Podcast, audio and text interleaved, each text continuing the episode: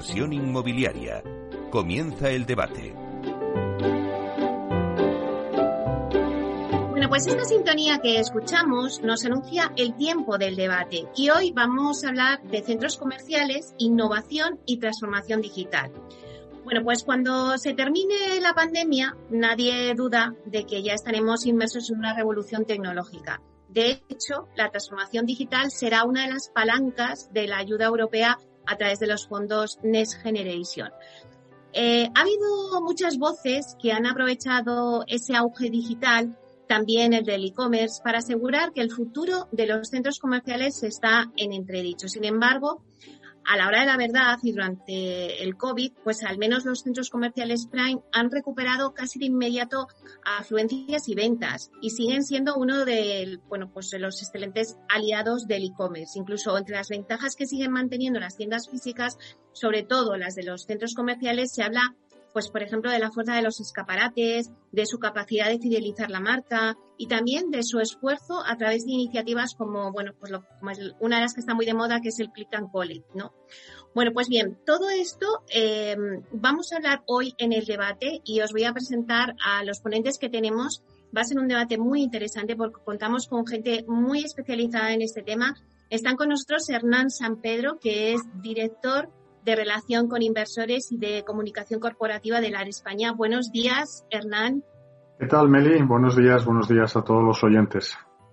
Pues nada, encantado de tenerte aquí y contarnos un poco, bueno, pues cómo ves eh, la situación desde, desde la. Eh, también tenemos con nosotros a Andy Stallman, que es especialista en branding, es consejero delegado de Totem Branding y es autor de tres libros que han sido bestsellers y que son Brand of On, Human of On y Totem. Buenos días, Andy. Buenos días. Y siguen siendo bestsellers, ojo al dato, ¿eh? bueno, no me cae en ninguna duda, vamos. Eh, bueno, pues luego nos vas a contar un poco también tu opinión desde el punto de vista del branding. No creo que nos puedes aportar muchas cosas en este debate. Y luego también tenemos con nosotros a Antonio Fidalgo, que es director de operaciones y centros comerciales en Carrefour Property. Queríamos tener, eh, bueno, pues una, una distribuidora de alimentación, en este caso Carrefour Property, eh, para darnos esa visión de qué es lo que están haciendo eh, en los centros comerciales. Buenos días, Antonio. Buenos días, Meli, y buenos días a todos los oyentes. Bueno, pues un placer tenerte también aquí con nosotros. si os parece, me gustaría hacer una ronda donde cada uno me diga su opinión de cuál es el momento que viven ahora los centros comerciales, porque mucho se ha dicho, como decía un poco en la introducción, durante la pandemia. Pero bueno, quiero que en primera persona cada uno de vosotros pues me digáis un poco vuestra sensación, vuestro sentimiento. Si queréis empezamos con Hernán y me gustaría ver desde la España, eh, vosotros decís que los centros comerciales, eh, bueno, pues son espacios ahora mismo seguros, eh, van a ser un factor esencial para la recuperación económica del comercio. Te he oído decir en varias ocasiones, Hernán. Bueno, ¿qué puntos fuertes estáis eh, en condiciones de aportar ahora mismo? Pues eh, mira, Meli, yo creo que el año y cuarto ya largo que estamos viviendo con, con este tema ha demostrado varias cosas. probablemente la más importante es que la mayor fortaleza que puede tener un centro comercial o un espacio comercial, como un, retail park también, es la capacidad de adaptarse a las necesidades de sus clientes. Y cuando hablamos de clientes, hablamos de un cliente doble. Es decir, nosotros, como sabéis, tenemos un cliente que es el comerciante, el que nos tiene alquilado un espacio en nuestro centro comercial, y tenemos un cliente final, que es el visitante, el que acude y el que en los diferentes comercios de, nuestros centros pues compra. claro, ¿qué fortalezas hemos podido aportar en general en el sector, eh, no, no solo en mi compañía, a nuestros comerciantes? Pues yo creo que el dar un salto definitivo hacia el concepto de que son socios de negocio y que ambos perseguimos un mismo fin y que ambos tenemos que ayudarnos en los momentos mejores y en los momentos peores. Probablemente a los comerciantes la mayor fortaleza que les podemos ofrecer es un conocimiento del cliente final, pues vía lo que aprendemos a través de Big Data y otras tecnologías, eh, para que ellos puedan aproximarse todavía mejor a ese visitante que viene. Y al visitante que acude a nuestros centros, pues está claro que eh, términos como calidad, eh, como seguridad eh, higiénico-sanitaria y como y, la combinación de la oferta comercial con, los factores experienciales, pues son términos que, son obvios y que son absolutamente necesarios y que los centros comerciales de calidad están en condiciones de ofrecer sin ningún tipo de dudas.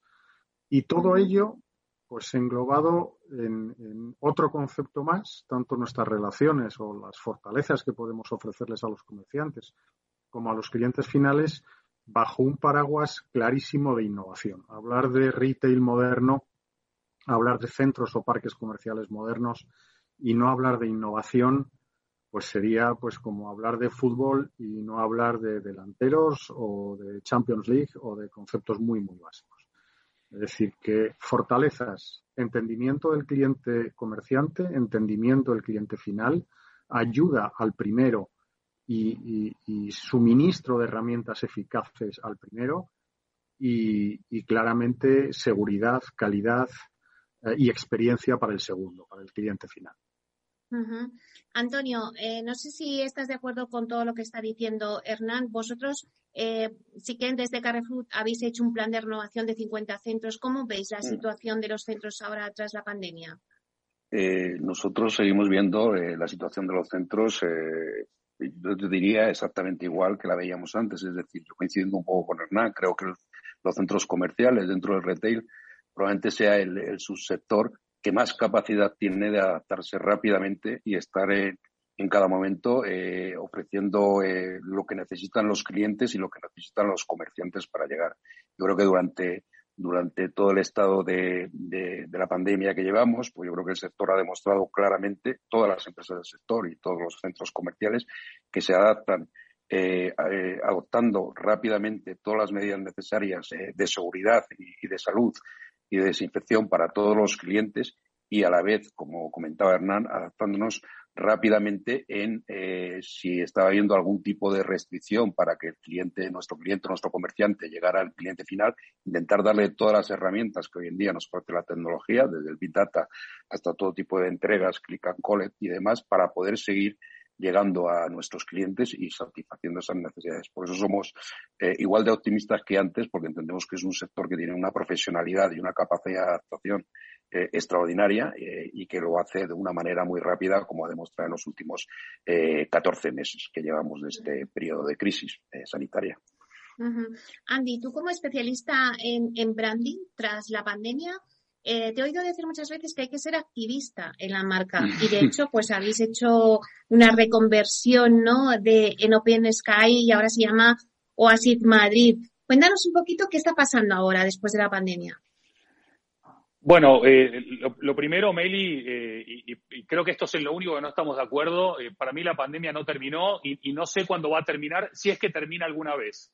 Eh, por eso cuando hablamos de, época post-pandémica, me suena como, creo que podemos hablar de época post-cuarentena o antes y después de la vacuna, pero la pandemia está acá y seguramente siga por mucho tiempo. Eh, para mí, Meli, vos sabés que yo soy muy crítico, eh, a pesar de que soy un amante del sector y trabajo activamente en los cinco continentes con desarrollos de retail, de lo que pueden ser centros comerciales, parques comerciales, usos mixtos, nuevas soluciones, etcétera, etcétera.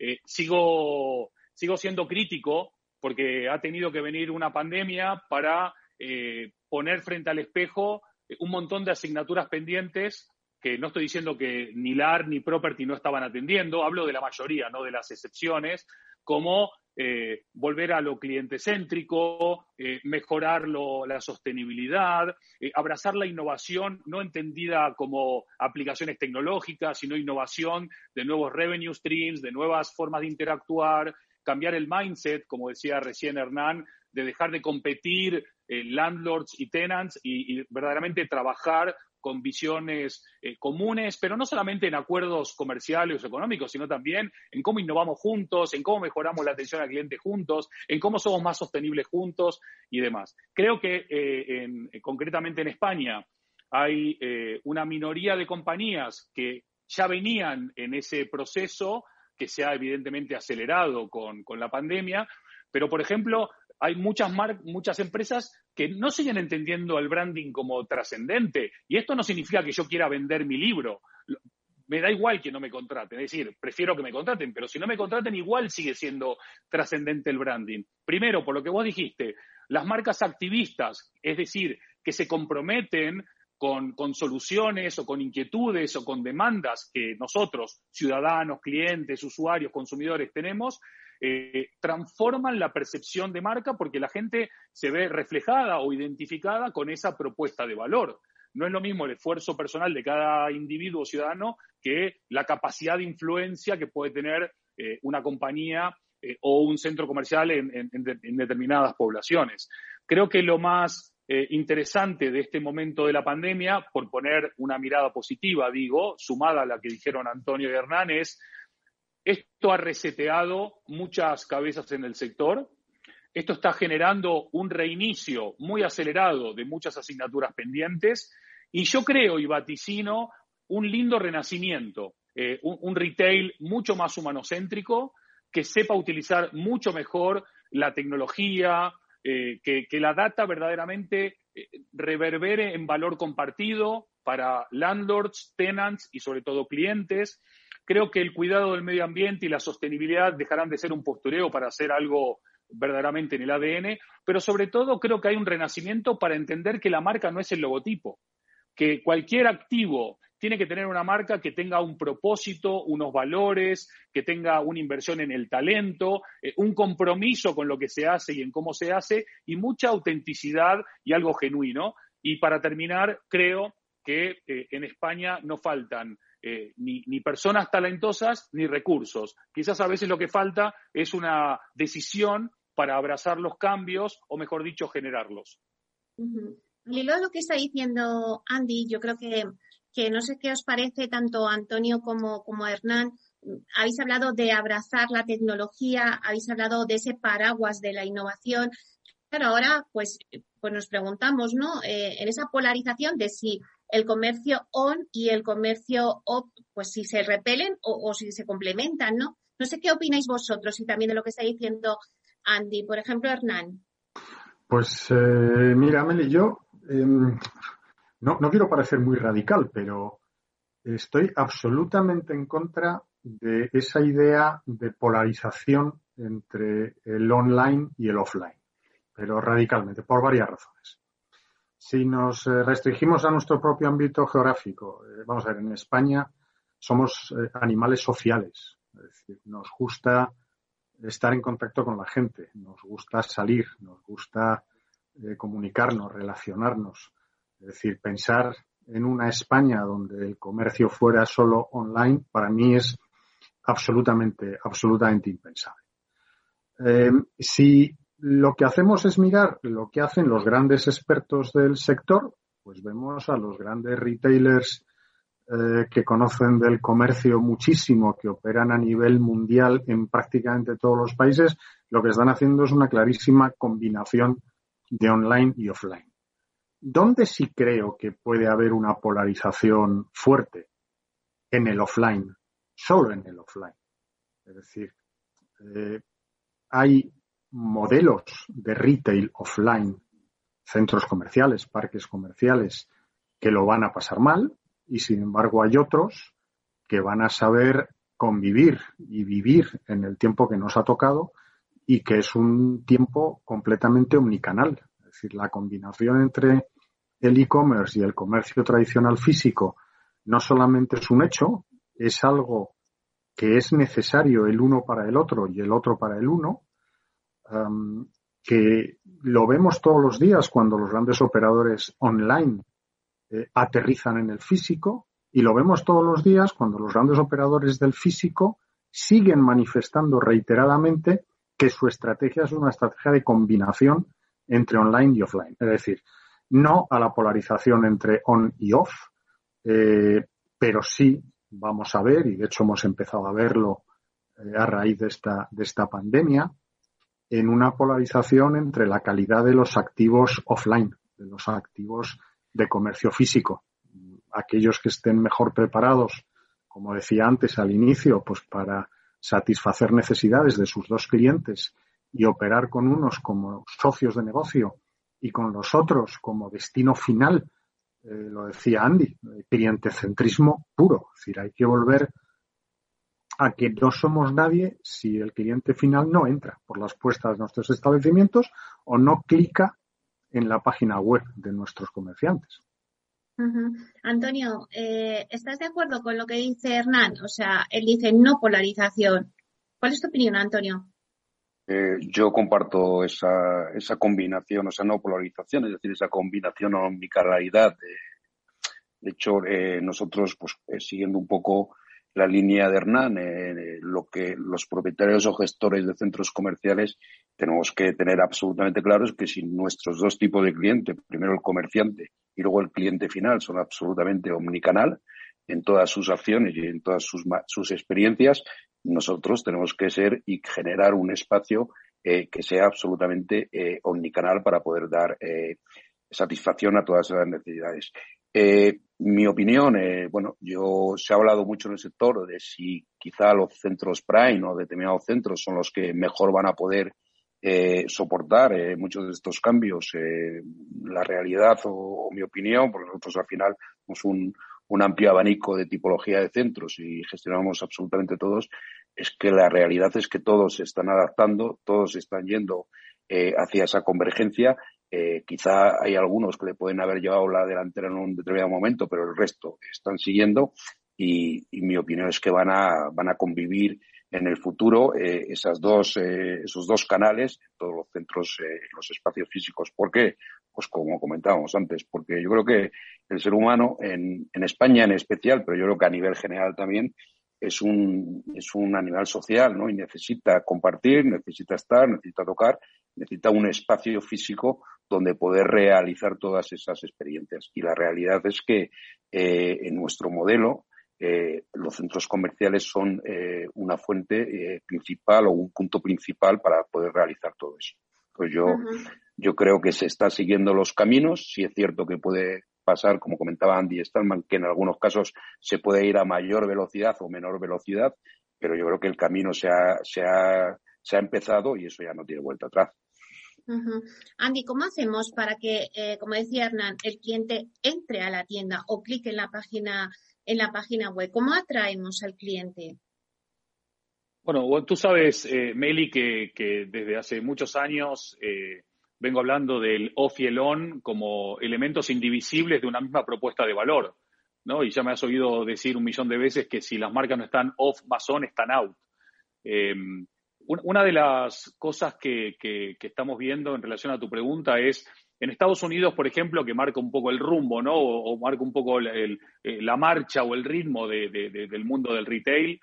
Eh, las encuestas, eh, casi todas previas a, la pandemia, pero bastante recientes, decían que en este año, en, un contexto de normalidad, la experiencia del cliente iba a superar al precio y al producto como el key brand differentiator, ¿no? Como, el, diferenciador clave de una marca, ¿no? Eh, y de hecho, en estas encuestas bastante profesionales, algunas amparadas por la National Retail Federation, el 86% de los compradores, hablo de compradores porque compran, no opinan, ¿no? O sea que es importante el matiz, eh, dicen que están dispuestos a pagar más por una mejor experiencia al cliente. Con lo cual, eh, a, tu, a tu pregunta de cómo hacemos para que la gente clique más o venga más, lo primero que hay que hacer es definir cuál es nuestra propuesta de valor diferenciadora respecto de otras eh, propuestas de valor o de otras experiencias y cómo hacemos para que la gente venga. Ahora mismo, eh, fíjate, Estados Unidos también, que está muy avanzado en el tema del e-commerce, la cifra total de, de, los últimos 12 meses eh, computados llega al 14,5% del total ventas retail. Esto significa que prácticamente el 85% de la venta minorista se sigue realizando en el espacio físico. ¿sí? Pero esto no habla de competir, esto habla de sinergias. Esto habla de que eh, cuanto más operemos de manera integrada y complementaria, mejor. Hay ámbitos del online que el offline no cubre y absolutamente eh, viceversa. Pero según, por ejemplo, investigaciones de KPMG, la principal razón por la que los consumidores prefieren comprar en tiendas físicas es porque pueden experimentar y probar los productos en, persona antes de comprarlos. Pero no solo esto, hoy por hoy uno de los grandes problemas de las tiendas físicas es el tema de la devolución, bueno, de las tiendas online, perdón, es el tema de la devolución, ¿no? Eh, los compradores devuelven entre el 5 y el 10% de lo que compran en la tienda, pero estos números suben a entre el 14, entre el 15 y el 40% de lo que compran online, con lo cual incluso desde un punto de vista de rentabilidad y logística, eh, el espacio físico sigue siendo un poco la columna vertebral de cualquier estrategia omnicanal. Ahora bien, eh, creo que lo que no, no se está hablando mucho eh, no estamos hablando, pero muy poquito, es, ¿tienen sentido los centros comerciales para el futuro consumidor y para la futura sociedad? ¿Tiene sentido, primero, ya no digo seguir llamándose centro comercial, que ya hemos debatido también en este ámbito, que es algo viejo, ¿no? Porque si hablamos de animal social, eh, ¿por qué hablamos solamente de lo comercial y no hablamos de todo el otro universo social, antropológico que tenemos los seres humanos? Pero es que, digo, el centro comercial, tal y como está planteado, además del, del, Big Data, además de los nuevos servicios, además del Click and Collect, además de, nuevos formatos, ¿tiene sentido tal y como está planteado o necesita lo vamos a dejar, Andy, lo vamos a dejar ahí un minuto porque vamos a dar paso a una breve publicidad.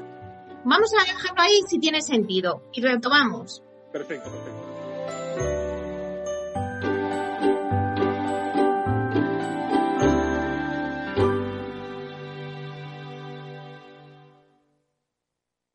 Si tu lado emocional dice, invierte en robótica, sabes que es un sector en crecimiento, y tu lado racional dice, no tienes tiempo de crear una cartera desde cero y si te la gestionan otros, te cobrarán mucho en comisiones. En Renta 4 Banco te lo ponemos fácil. Con el nuevo servicio de gestión óptima, contrata nuestras carteras temáticas 100% online, con una comisión de gestión de solo 0,25%. Entra en r4.com o en cualquiera de nuestras oficinas y descubre todas nuestras carteras. Tu lado emocional y racional por fin se unen. Renta 4 Banco, tu banco especialista en inversión. ¿Quieres anunciar tu negocio en la radio? Entra en el clubdelaradio.com. La compra es online, pero no os vamos a negar que nos encanta que nos llaméis. El teléfono, olvídate, no te vas a acordar. Entra en el clubdelaradio.com. Tu audio y tu campaña de una forma sencilla y rápida. Contrata anuncios en radio al mejor precio. Elclubdelaradio.com. Capital Radio Madrid 105.7 Disfruta de la mejor cocina gallega en Montes de Galicia. Todo un clásico moderno en el barrio de Salamanca. Disfruta de la variada dieta atlántica, de las mejores carnes y pescados tratados con respeto y transparencia y regados con una de las mejores bodegas de la zona. En grupo, en familia o en pareja, Montes de Galicia te ofrece el espacio perfecto en cada ocasión.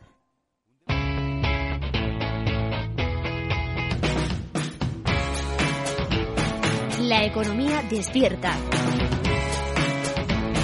Capital Radio.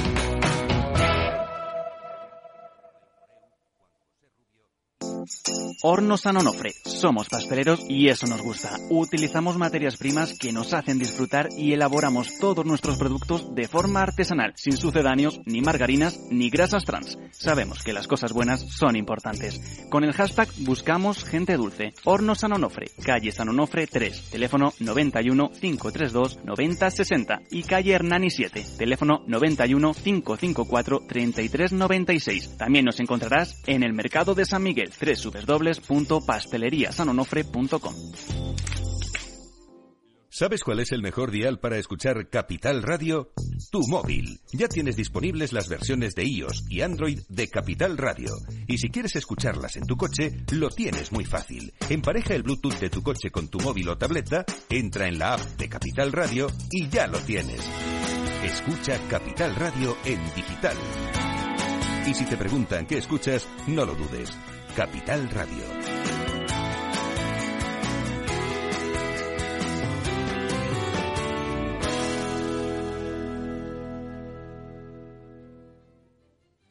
Capital Radio. Siente la economía.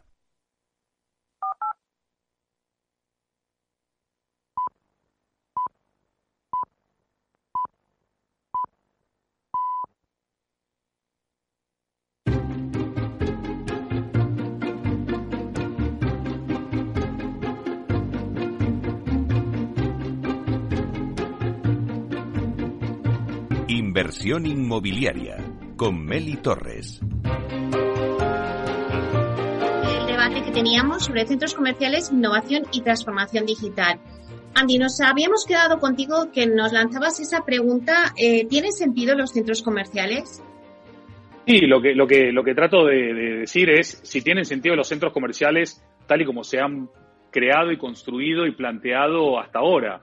Eh, cuáles son las verdaderas eh, palancas de transformación que vayan mucho más allá de definiciones puntuales o de propuestas o soluciones concretas. Estoy hablando de si necesita el centro comercial ser verdaderamente repensado eh, desde su propia esencia, desde su propuesta de valor y desde su sentido para una sociedad nueva con demandas nuevas. Obviamente, eh, eh, para cerrar el círculo sobre la parte física, a pesar de la popularidad de las compras online, el toque humano sigue siendo no importantísimo, absolutamente trascendental. De hecho, en Estados Unidos también, dos de cada tres de los compradores dicen que cuando un vendedor está informado eh, y lo asesora bien, hace más propensa la visita a la tienda física y tres de cada cuatro, es decir, 75% de los compradores gastan más después de recibir ese servicio de alta calidad por parte del personal de la tienda. Con lo cual, ¿de qué manera nos especializamos más? ¿De qué manera damos una inmersión mucho más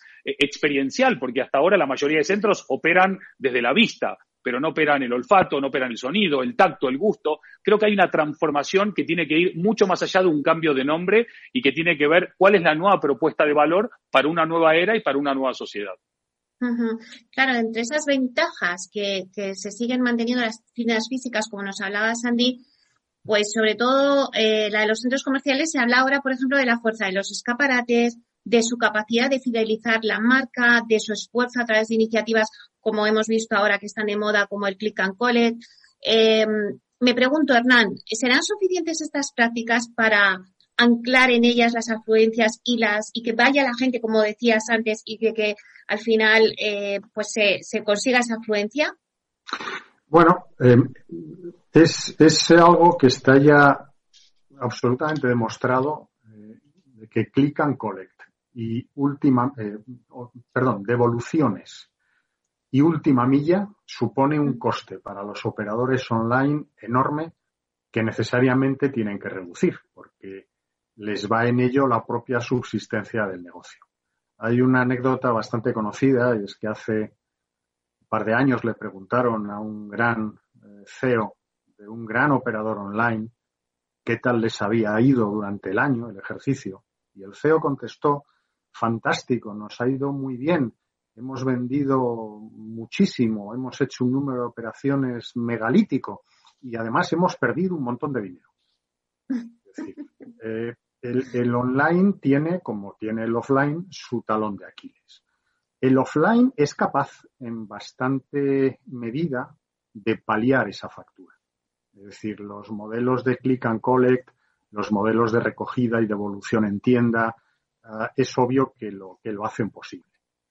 Y, no solo, y, la prueba de que lo hacen posible es que, eh, por lo menos la experiencia eh, de la de España está siendo que los grandes operadores son más selectivos en sus ubicaciones, pero están alquilando más metros para poder tener por detrás un respaldo eh, de almacén, de estocaje, con el que poder atender, por un lado, pues a todas las devoluciones, atender por otro lado, y vuelvo otra vez a la satisfacción de la expectativa del cliente, poder atender presencialmente al cliente y asesorarle, como antes comentaba eh, Andy, eh, respecto del trato humano, que era absolutamente, y estoy de acuerdo, absolutamente determinante.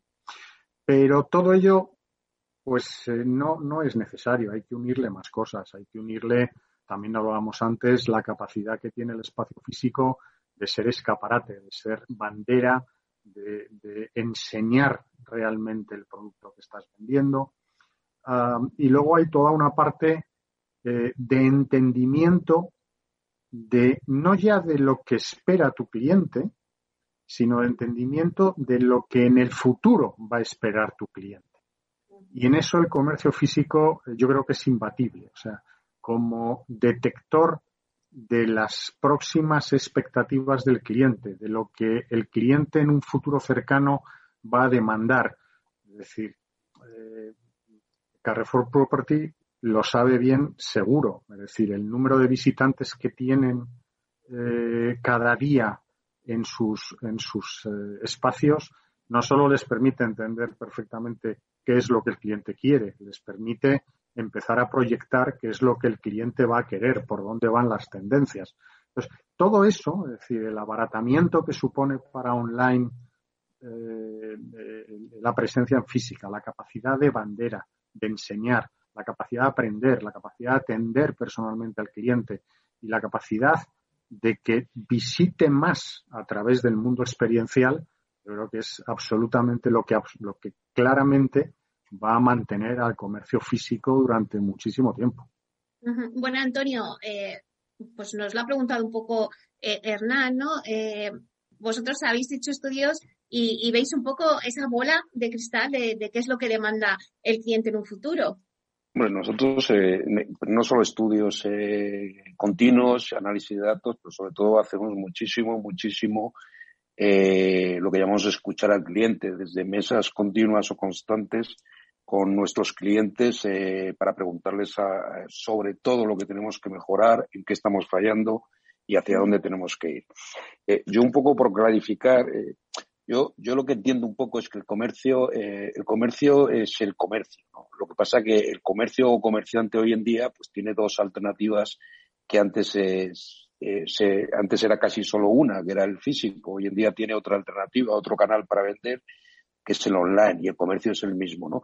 Los centros comerciales, que al final éramos un espacio, un, un sostén o un punto de encuentro de todos nuestros eh, comerciantes para ofertar eh, eso. Antes una de las bazas, y ahí coincido un poco con, con Andy, eh, o una de las principales o dos bazas que teníamos era el, el, potencial de oferta que tenías concentrada en un sitio y la comodidad que podías dar al cliente que llegaba, aparcaba, compraba y se podía ir.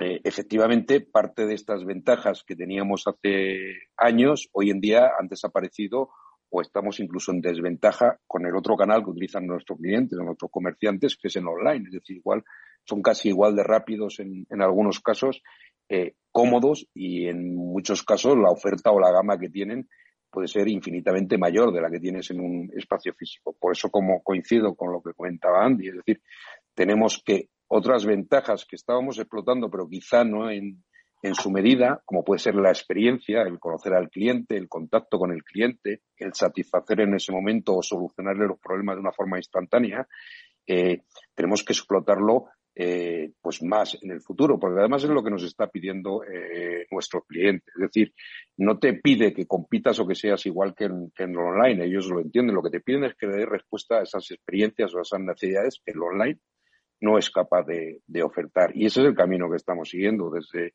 bueno, pues todo tipo de, servicios que se están dando a los clientes, el darle esa seguridad eh, cuando se desplaza, el darle la comodidad, el darle todo tipo de actividades eh, que se han parado un poco durante la pandemia, pero que se recuperarán, como es eh, pues una asistencia a los niños, un punto de entretenimiento de los niños, pero tanto el centro comercial como todos los retailers que tenemos dentro tenemos que ir en ese camino y ese es el camino que se llevaba y lo único que vamos a hacer ahora es acelerarlo, eh, bueno, por ese, por ese trasvase que se ha producido un poco igual hacia el e-commerce, que entendemos que, que, se, que se quedará un poco en estas líneas porque al final, como decía Andy, eh, pues la gente sigue queriendo eh, tocar, experimentar y comprar y compartir lo que hace en, en ese momento de esparcimiento, ¿no? Vosotros en Carrefour, eh, Antonio, sí que habéis también puesto el sistema de click and collect. ¿Cómo está funcionando? ¿Veis que es algo que la gente lo ha cogido bien?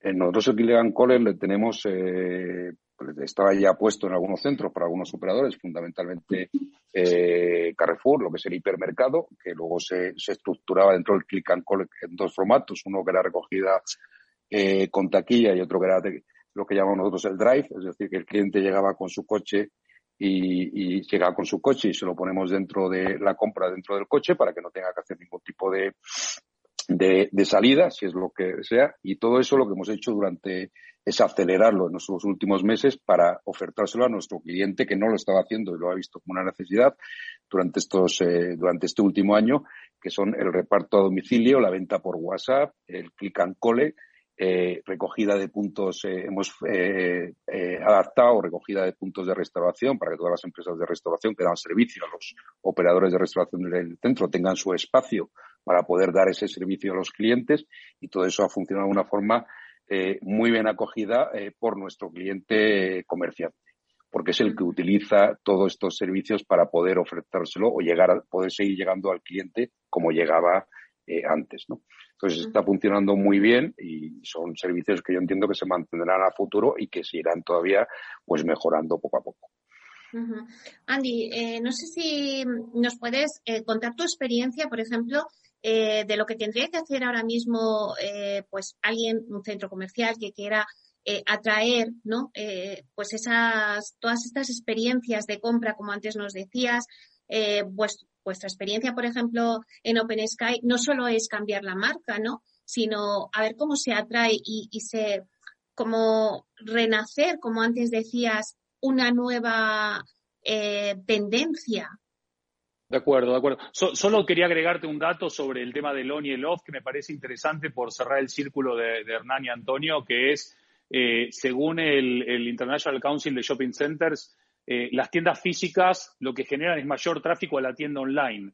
De hecho, cuando se abre una tienda de un retailer en una ubicación específica, en el trimestre siguiente el tráfico a ese sitio web está medido, aumenta hasta casi un 40% el tráfico, con lo cual al final es un círculo muy virtuoso cuando está bien gestionado. Eh, bueno, me, me, estás preguntando por Oasis y ahora te contesto por Oasis, pero creo que tanto Antonio como Hernán bueno, porque tuve la suerte de trabajar tanto con LAR como con Carrefour Property, hay dos ejemplos muy claros de cómo hacer que la gente levante el culo del sofá o de la silla. Uno es Lago en Sevilla y el otro es Fan en Mallorca, ¿no? Donde hemos eh, pensado el espacio físico para que verdaderamente eh, sea algo que el digital no pueda resolver, ni dar, ni aportar. Con lo cual, si quieres vivir una serie de, experiencias y conectarte con ese animal social que mencionaban los dos, tenés que venir a vivir esto, ¿no? cada uno con su singularidad y cada uno con su particularidad, pero los dos pensando en esa, en esa aportación. Y, un proyecto es del 2016 y el otro, Hernán, corregime, creo que es 2019 el lago, ¿no? sí. Eh, con lo cual son eh, quizás más visionario fan porque vino antes, pero bueno, eh, también Lago llevaba su tiempo, ¿no?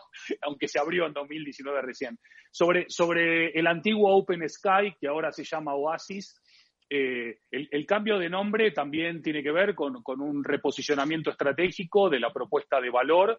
es, es uno de los pocos lugares, Meli, que te va a pasar que no hay ningún render que pueda igualar o mejorar lo que vas a vivir cuando estés ahí. Es verdaderamente eh, impresionante. Ya no te hablo solamente de la arquitectura con, esos frentes de, de, Corian, de Corian blanco y con, las formas que generan en el, en el, eh, hacia el cielo, sino que verdaderamente los pilares de la propuesta de valor tienen que ver con el clientecentrismo, tienen que ver con la sostenibilidad, tienen que ver con la digitalización, tienen que ver con el bienestar de, los visitantes.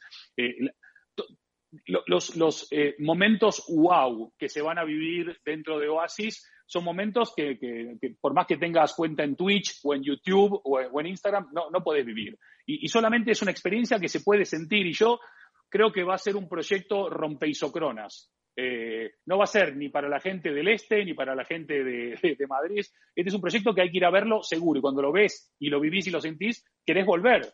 Eh, y ojo, yo no estoy casado con ninguna empresa porque yo trabajo con muchas empresas, pero me, inspira y me emociona cuando hay valentía a la hora de hacer una propuesta de valor. Ahora bien, como todo en la vida, eh, la propuesta y la promesa hay que hacerla tangible y hay que hacerla real una vez que esté abierto y todo eso hay que hacer el delivery, ¿no? Como se dice. Eh, pero, pero muy por este lado van, van, van los tiros. De hecho, si vos ves un denominador común entre FAN, entre Lago y entre Oasis, es que ninguno de los tres lleva la palabra centro comercial. Porque son propuestas que elevan eh, eh, ese delivery, que elevan eh, la propuesta de solamente hacer transacciones y lo que proponen es ir a una dinámica mucho más de, de relaciones. vos fíjate, Antonio acaba de mencionar un montón de soluciones que tienen implementadas eh, que probablemente cumplen con el decálogo de las soluciones que en todo el mundo hay que implementar para trascender este momento. Pero eh, eh, están tan acostumbrados a ir adelante de la ola que lo dice con la boca chiquita, con humildad. cuando en realidad es un trabajo inmenso que se tiene que hacer, es un trabajo muy complejo y donde, de nuevo, la tecnología es el facilitador, pero no es el fin. Eh, y, no hay que dejar las soluciones tecnológicas en manos de los tecnológicos o ingenieros, sino que tienen que estar en manos de gente como Antonio, como Hernán, que entienden de la persona, que entienden del ser humano, que entienden de la sociedad y de qué manera o mejoramos su vida, o simplificamos su vida, o aumentamos su calidad de vida. Porque al final del día, si una marca no produce eso, es una marca que tiende a desaparecer. Bueno, pues la verdad es que yo creo que habéis dicho un montón de cosas súper interesantes, pero creo que vamos a intentar hacer una ronda porque ya nos quedan nada, 15 eh, minutos. Me gustaría hacer una ronda por cada uno de vosotros para que digamos las principales conclusiones. Si os parece, pues empezamos contigo, Hernán. Pues mira, Meli, eh, hace cuatro años dijeron que el retail y los centros comerciales se extinguirían eh, por lo que pasó en Estados Unidos con la cierre de superficie comercial. Hace tres que lo haríamos por la desaceleración económica. Hace dos que lo haríamos por el Brexit. Y el año pasado que lo haríamos por el COVID-19. Y ni hace cuatro, ni hace tres, ni hace dos, ni hace uno, pues han conseguido eh, aniquilarnos. Eso quiere decir que el retail de calidad tendrá que pasar a la historia eh, que algún día deberá escribirse de aquellos grandes apocalipsis que nunca llegaron a producirse. Por ejemplo, el libro físico, se siguen vendiendo más libros que nunca. El teatro o el cine, pese a las nuevas tecnologías, sigue habiendo teatro y cine. Y el retail moderno. ¿Cuál es la diferencia del retail moderno? Y hemos estado hablando eh, durante todo este tiempo. Antes trabajábamos eh, para que compraran los clientes finales. Ahora trabajamos para que vengan los clientes finales. Y el concepto de que lo que quiero es que vengan tiene un componente experiencial, de conocimiento, de satisfacción de expectativas, de atractivo, de tecnología, eh, de muchísimas cosas enormes. Es decir, el resumen es, si tú te alías con tu comerciante, si tú entiendes cuáles son las expectativas de tu cliente final, si tú trabajas de forma conjunta y si tú te das cuenta que estamos en el siglo XXI y que la tecnología te ofrece herramientas enormes para trabajar en ese sentido, tendrás éxito. Y si no, pues tendrás un poco menos de éxito. Muy bien. Eh, no sé cuál sería tu conclusión, eh, Antonio, de todo lo que hemos hablado con vuestra experiencia desde Carrefour.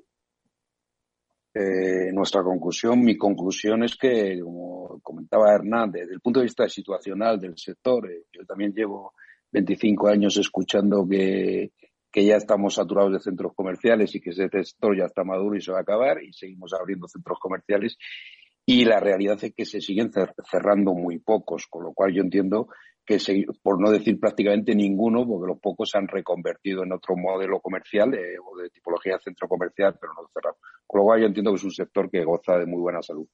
Desde el punto de vista de situación, eh, pues efectivamente lo que comentamos antes, yo entiendo que estamos yendo hacia una eh, hacia un momento que, que, no solo en el sector retail, sino en todos, donde ya lo, lo, lo físico hay que darle unos valores mucho más experienciales o emocionales. Eh, completamente de acuerdo con, con, Andy, que ya lo hemos hablado en muchas reuniones eh, de trabajo. Es un, el tema emocional y experiencial y el valor de marca es absolutamente eh, clave.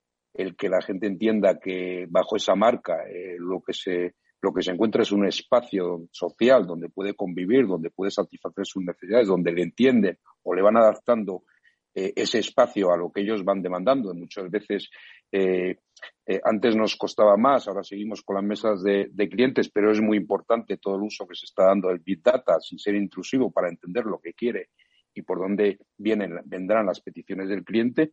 Y, creo que es un sector que se está adaptando, probablemente de los que se están adaptando a mayor velocidad, tanto lo que son los propietarios como los gestores, como los comerciantes.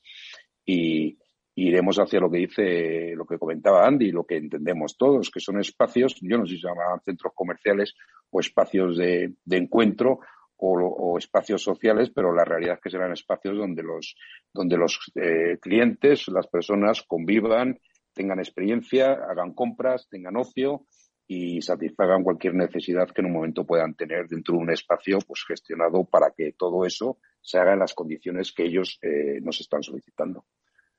Eso sería un poco la conclusión. Es un sector con, con, salud. Porque antes, eh, Hernán, cuando hablábamos un poco de las innovaciones, vosotros eh, no solamente tenéis el Click Cole, sino que ahora habéis lanzado también eh, un nuevo servicio de venta y asesoramiento personal a través de WhatsApp, ¿verdad? Que no lo hemos comentado. Sí, la verdad es que la compañía siempre ha tenido un ojo puesto en la innovación y en la tecnología y en la gestión de lo que aprendemos de los clientes pues desde tener customer journeys muy adaptados a, muy diferentes tipologías de clientes en cada centro comercial. Es decir, no es lo mismo eh, la persona de 25 años, primer puesto de trabajo, que acude al, al centro o al espacio comercial una sola vez a la semana y básicamente para hacer la compra, el chaval de 16 que empieza a salir con sus amigos y que lo hace los fines de semana y que lo hace pues para tomar una hamburguesa o ir al cine o el matrimonio o la persona baby boomer o, las personas de más edad que van porque son espacios agradables, seguros, etcétera, etcétera. Entonces, todo eso pues hace que necesariamente y de forma permanente tengas que estar eh, diseñando nuevos sistemas de comunicación entre el centro, la marca y el cliente final. Ese es el caso de lo que hemos hecho en Lago. En Lago tenemos una experiencia piloto vía WhatsApp con un montón de, primeras marcas eh, eh, conectadas ya, pues desde un Scalpers o multiópticas o Vodafone o décimas, a través del cual lo que se hace es pues un servicio de venta y asesoramiento al cliente final eh, directamente por parte de la marca.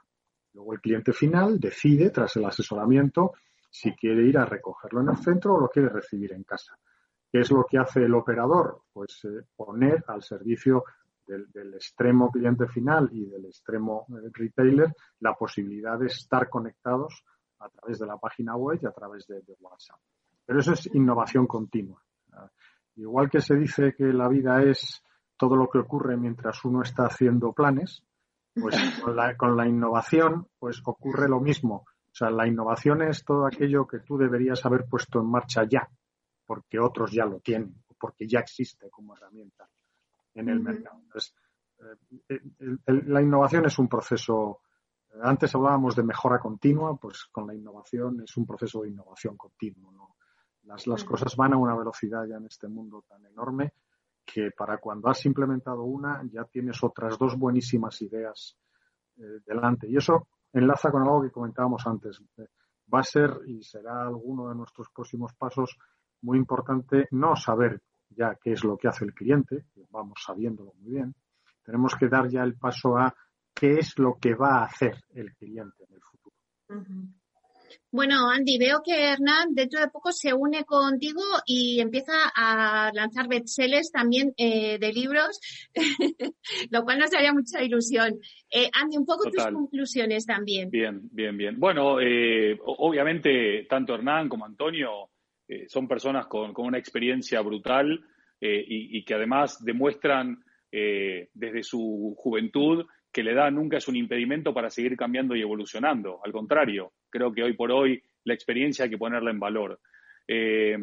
sin duda alguna, todavía hay gente empeñada en, decir y en, creer que el retail físico está muerto y, está más que claro que no solo no está muerto, sino que probablemente esté más vivo que nunca. También eh, eh, hemos contrastado que la gente no quiere comprar productos, quiere consumir experiencias, quiere ser parte de las historias, quiere ser protagonista de las historias de las marcas a las cuales admira, eh, quiere o respeta. E indudablemente todas, todas estas iniciativas que pueden impactar en la vida de la gente son bienvenidas. Nosotros, dentro de este titular que vos decías, ¿no? Sobre la innovación y la transformación digital, Estuvimos trabajando, por ejemplo, todo el último año, quizás uno de los peores años para la historia del retail, con el equipo de Castellana, en, este programa que se llama ICAST, que tenía que ver con, fomentar la, innovación, no solamente desde un punto de vista mindset, sino aterrizando esto a soluciones tangibles y reales que se van a implementar dentro de muy poquito. Eh, pero también eh, Isla Azul, eh, que conseguimos que posicionarlo como el centro más sostenible de España, acaba de sacar un refuerzo ¿no? con este nuevo proyecto Origen de abrazar y de incentivar el conocimiento de los objetivos de desarrollo sostenible, o lo que estamos haciendo con, Oasis Madrid, o ahora muy recientemente con el relanzamiento y reposicionamiento de Saler, o en cuatro días con Porto Pi de la mano de, de Merlin Properties. Pero muy, muy sintéticamente, eh, recogiendo un poco lo que dijeron Hernán y Antonio y, quizás agregando mi, pequeña cuota, eh, los, cinco o seis puntos de, conclusiones para mí son, uno, el retail tiene que evolucionar de la atención a la atracción. Y acá lo dijo claramente Hernán y coincido 100%. Eh, por otro lado, también se mencionó que tenemos que evolucionar de solamente competir dentro del sector y con los operadores a colaborar, co-crear y cooperar. Creo que esto es fundamental. El tercer punto es, hay que volver a invertir en talento, hay que cuidar a la gente, la gente al final es la que marca la diferencia. Si todo se automatiza y todo se digitaliza, compro online y no me muevo de mi casa. Creo que también las marcas activistas, que no se entiende el activismo como salir a quemar contenedores y neumáticos, ¿no? sino activismo significa eh, responder a, la tangibilización de mi visión de un mundo y cómo lo lo hago real a través del compromiso con la construcción de una sociedad mejor y creo que los activos... Nos quedamos sin tiempo. Bueno, qué pena. Para la próxima. Bueno, muchísimas gracias a todos por estar aquí, Hernán San Pedro, Andy Stallman y Antonio Fidalgo. Os espero próximamente para poder debatir. Neynor Homes les ha ofrecido inversión inmobiliaria con Meli Torres.